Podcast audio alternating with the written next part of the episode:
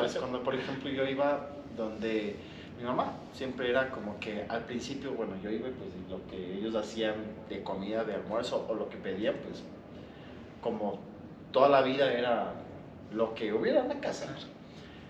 Pero después dije, mira, estoy empezando a comer mejor, no me des esto. O ya no me des tanta papa, o si vas a mezclar arroz y papa, solamente dame uno de los dos. Fue como que me dijo, pero, o sea, pienso que estás comiendo menos de lo que deberías ese es el, el, el esquema que, que, ellos tenían. Que claro, realmente vieron que empecé a bajar durísimo de peso en poco tiempo. Me hice súper flaco. Dije, estás comiendo menos. Dije, no, es que estoy empezando a, a ser, un, ser más consciente de lo que, lo que como, ¿no? Entonces, más que oposición, como te digo, fue un asombro. Wow, o sea, súper tenaz